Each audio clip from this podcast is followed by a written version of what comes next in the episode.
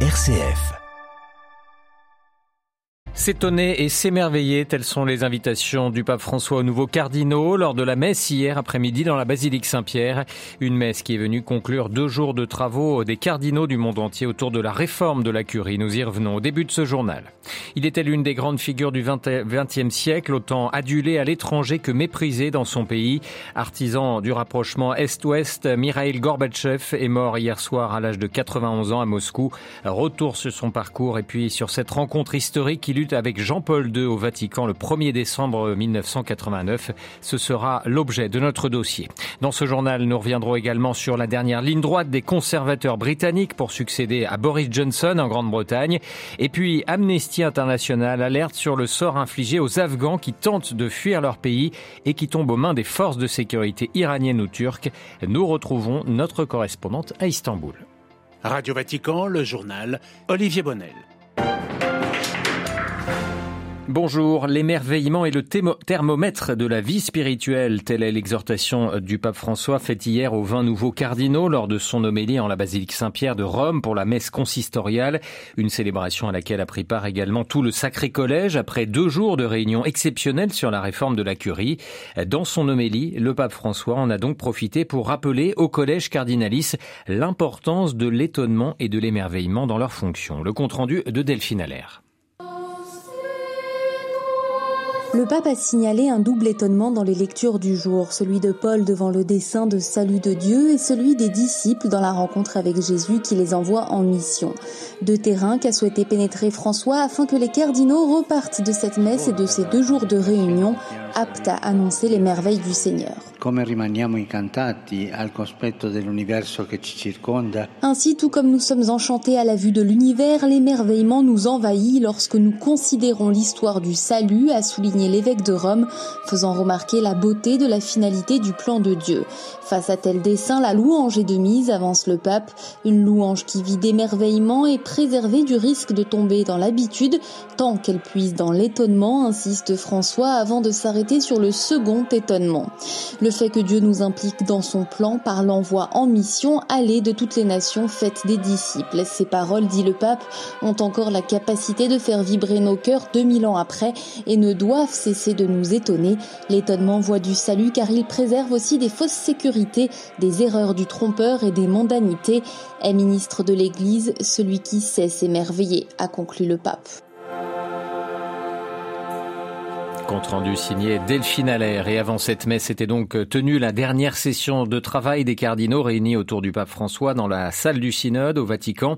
Ils ont poursuivi leur réflexion sur la réforme de la curie, transparence financière, place des laïcs dans la gouvernance, synodalité ou jubilé 2025.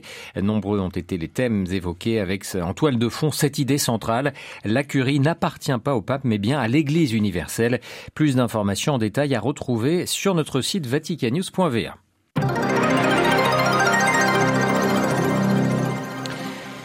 C'était un des personnages qui ont marqué le XXe siècle. L'ancien et dernier président de l'Union soviétique, Mikhail Gorbatchev, est mort hier soir à Moscou des suites d'une longue maladie.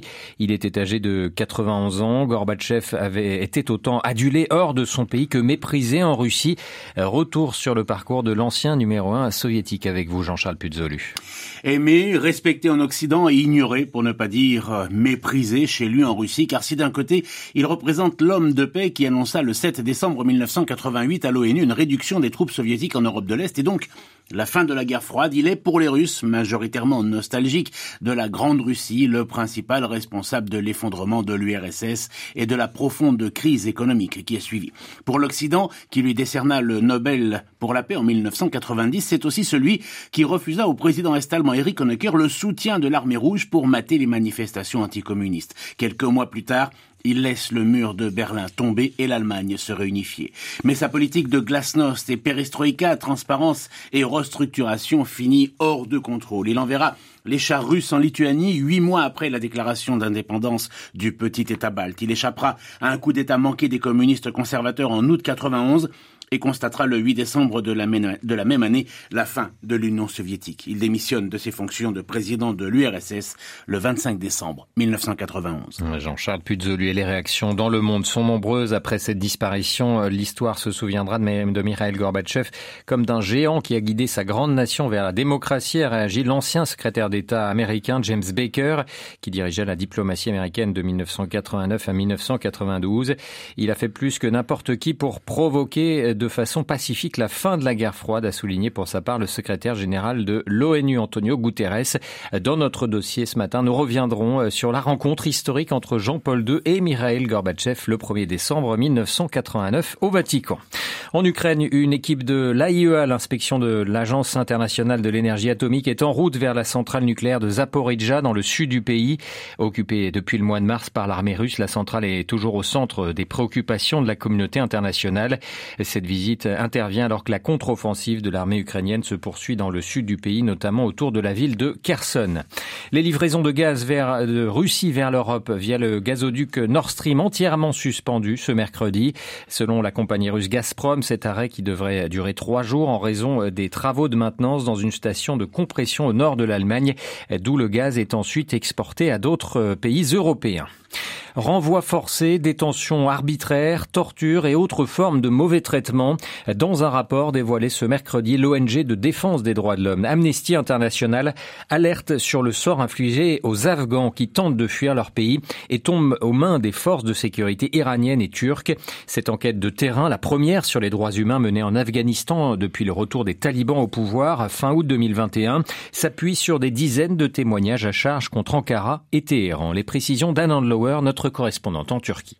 Risquer sa vie, c'est aujourd'hui l'unique option pour des centaines de milliers d'Afghans qui fuient ou ont fui leur pays et n'ont aucun document valide. Les frontières leur sont fermées, alors ils passent illégalement ou du moins essayent de passer. En Iran d'abord, puis pour ceux qui ne restent pas, en Turquie.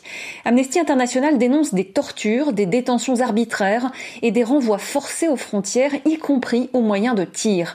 Marie Forestier, chercheuse à Amnesty, auteur du rapport. C'est malheureusement devenu banal aujourd'hui que les gardes frontières travers le monde empêche des demandeurs d'asile de passer. Mais là, avec ce qui se passe à la frontière iranienne et à la frontière turque avec les Afghans, on a encore franchi une étape dans la violence, puisque non seulement on les empêche de passer, mais on les empêche en risquant de les tuer, en les tuant dans certains cas et en leur tirant dessus. L'ONG cite des témoignages imputant 11 homicides illégaux aux forces de sécurité iraniennes et 3 aux forces de sécurité turques. Elle dénonce le renvoi par ces deux pays de milliers d'Afghans privés de leur droit à demander une protection internationale.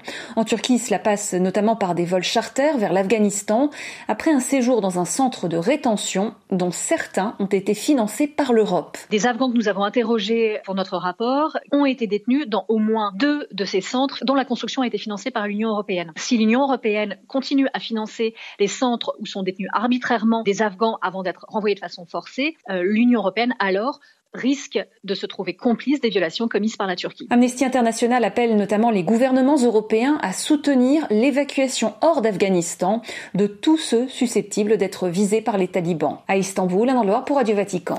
Les secouristes sont toujours à pied d'œuvre au Pakistan pour secourir les victimes des inondations. 33 millions de sinistrés euh, dans le pays. Ce sont les pires euh, inondations euh, dans l'histoire du Pakistan, d'après le Premier ministre Shehbaz Sharif. Le Pakistan qui a demandé hier une aide de 160 millions de dollars d'urgence pour pouvoir affronter la catastrophe et assister les sinistrés. Au Royaume-Uni, on connaîtra lundi prochain celle ou celui qui succédera à Boris Johnson, contraint à la démission au mois de juillet à la suite d'une série de polémiques, scandales et mensonges. Liz Truss, la ministre des Affaires étrangères, et Rishi Sunak, l'ancien ministre des Finances, ont participé hier soir à leur dernier débat. Chacun affirme s'inspirer de Margaret Thatcher et promet un retour à l'orthodoxie financière pour séduire les quelques 160 000 membres des associations du Parti conservateur qui vont indirectement désigner le nouveau Premier ministre ministre. À Londres, la correspondance de Jean Jaffré. Liz et Rishi Sunak se sont positionnés à la droite du parti Tory, promettant des baisses des impôts, alors que la dette publique a fortement augmenté pendant l'épidémie de la Covid-19. Cependant, les deux camps se sont entre-déchirés, notamment à propos de l'économie et de la hausse du coût de la vie. Rishi Sunak a qualifié de fantaisiste le programme de son Challenger qui promet de baisser les impôts et la TVA ainsi que de supprimer l'augmentation prévue des cotisations sociales pour financer les services sociaux des personnes âgées dépendantes afin de relancer la croissance. Liz pour sa part, soutient que l'orthodoxie financière préconisée par les précédents gouvernements a échoué. Elle a aussi qualifié d'aumône la promesse faite par Sunak de verser des aides aux familles pour réduire les factures de chauffage qui seront multipliées par trois cet hiver. L'environnement et le délabrement des services publics n'ont guère été débattus. Le Parti travailliste, en tête dans les sondages, dénonce le vide du pouvoir, alors que les problèmes s'accumulent et qu'une succession de grèves sans précédent depuis 50 ans paralyse de nombreux secteurs. Long, Jean Radio Vatican. Retour ce matin sur cette rencontre historique au Vatican où le pape Jean-Paul II reçut le président de l'URSS, Mikhail Gorbatchev. C'était euh, le 1er décembre 1989 et ce fut l'occasion de la première rencontre directe entre le chef de l'Église catholique et le leader du monde communiste. Dans cet entretien tiré de nos archives réalisé le 1er décembre 2014, 25 ans après la rencontre, Bernard Lecomte, biographe de Jean-Paul II et de Mikhail Gorbatchev, revient sur la relation entre les deux hommes. Les deux hommes ne se connaissaient Euh, bien entendu, on avait parlé à Gorbatchev de ce pape polonais qui avait quand même fait euh, remuer les foules polonaises et qui avait en quelque sorte redonné confiance à la population polonaise. Et de même, bien sûr, euh, Jean-Paul II savait très bien qui était Gorbatchev. Et Jean-Paul II savait que Gorbatchev au fond, était plutôt sincère quand il disait qu'il fallait arrêter la guerre froide et qu'il fallait revoir la fameuse doctrine de la souveraineté limitée. Donc, Gorbatchev et Jean-Paul II ne se connaissaient que de loin. Simplement, c'est l'histoire qui a fait que trois semaines après la chute du mur, ces deux-là se retrouvent au Vatican, dans la bibliothèque privée du Saint-Père, et se découvrent mutuellement. Mais des deux côtés, on est surpris par l'interlocuteur. Le pape Jean-Paul II est surpris d'entendre Gorbatchev lui dire Mais nous ne prétendons plus avoir la vérité sur tout. Et Jean-Paul II, l'ancien archevêque de Cracovie, c'est bien que c'était ça la clé du marxisme-léninisme, c'était ça la clé du totalitarisme. Et dans l'autre sens, Gorbatchev a été très surpris d'entendre Jean-Paul II dire mais quand vous dites que les Américains ne doivent pas exercer leur tutelle politique, économique ou culturelle sur l'Europe, je suis d'accord avec vous. Gorbatchev a été surpris de voir qu'au fond, les idées européennes du pape correspondaient à son rêve un peu flou de maison commune européenne. L'essentiel était de se dégager de la tutelle américaine. Et là-dessus, Gorbatchev a été très surpris d'entendre Jean-Paul II lui dire Je suis d'accord avec vous. Est-ce que l'hypothèse d'un voyage de Jean-Paul II en URSS avait été sérieusement étudiée à l'époque Lorsque Gorbatchev et Jean-Paul II sont sortis de la bibliothèque privée, Gorbatchev a surpris tout le monde parce qu'il a ajouté à son discours une invitation au Saint-Père à se rendre à Moscou. Et tout le monde a remarqué que Jean-Paul II, dont c'était pourtant le rêve, Jean-Paul II n'a rien répondu à ce moment-là. Parce que Jean-Paul II savait très bien qu'il ne suffisait pas que Gorbatchev l'invite à Moscou pour qu'il y aille. Encore fallait-il que Gorbatchev convainque le patriarcat de Moscou, c'est-à-dire l'Église orthodoxe russe. Et Jean-Paul II, qui les connaissait bien, savait que ça, c'était une autre paire de manches. Et comme vous le savez, bien sûr, il n'ira jamais à Moscou. Après le 1er décembre 1989, est-ce qu'il y a eu euh, d'autres relations? Est-ce qu'une fois la Russie redevenue la Russie indépendante, euh, est-ce qu'il y a eu des rencontres entre Jean-Paul II et Gorbatchev? Oui, je pense à deux contacts importants, puisque Gorbatchev, après avoir quitté le pouvoir, est revenu au Vatican rencontrer Jean-Paul II. C'est là où Gorbatchev, en sortant, disant je viens de rencontrer l'homme le plus socialiste du monde, parce qu'il a une doctrine sociale très engagée. Et puis il y a eu surtout cet article écrit par Mikhail Gorbatchev, donc après qu'il fut sorti du pouvoir, article publié en 1992 dans pas mal de journaux européens, où Gorbatchev dit, je le cite de mémoire, sans ce pape slave, sans ce pape-là, les choses auraient été différentes. Gorbatchev a compris, et son entourage également, que le rôle de Jean-Paul II dans la chute du communisme avait été en réalité un rôle majeur, et pas seulement en Pologne.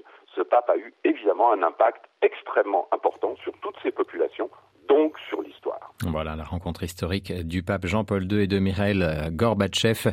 À l'une de notre dossier ce matin, le journaliste Bernard Lecomte, biographe de Jean-Paul II et de Mikhail Gorbatchev, un entretien réalisé par Cyprien Viette.